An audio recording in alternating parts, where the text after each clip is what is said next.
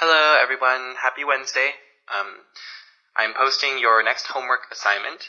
Uh, today we will be studying the sound v, the v sound, v. And the next homework assignment will study the w sound, the w sound. Mm. So can you hear the difference between v and w, w, w, v, w, v? Mm. We will try. So good luck. Uh, here's your homework. 还有就是我们要欢迎呃来旁听的 Lauren，呃 Lauren 如如果你想试试交作业，我也可以给你嗯修改你的你的发音，嗯可以试一下啊，欢迎。Heavy, heavy. The weights are too heavy for him. The bag is too heavy for him to carry. Believe, believe. I don't think he believes me. I believe in God. Live, live. I live in Tokyo.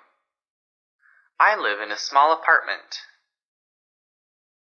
Vegetable, vegetable. Eating lots of fruits and vegetables is good for you. We had a nice meal of steak and vegetables last night.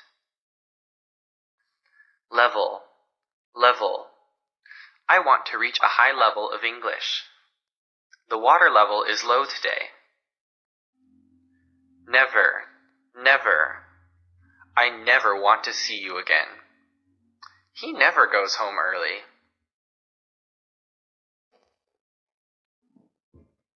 Expensive, expensive.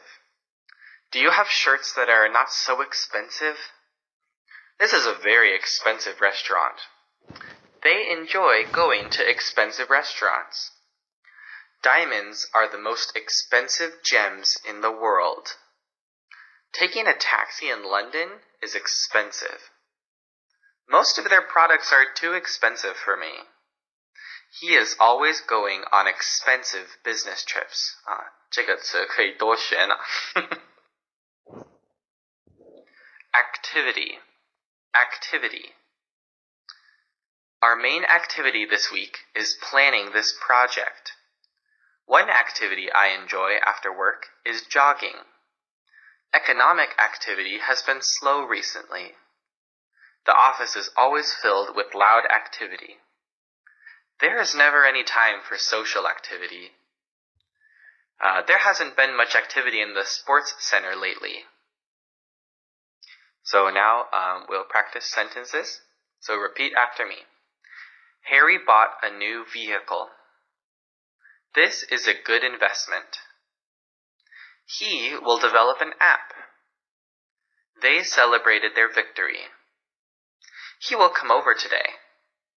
This video is really funny.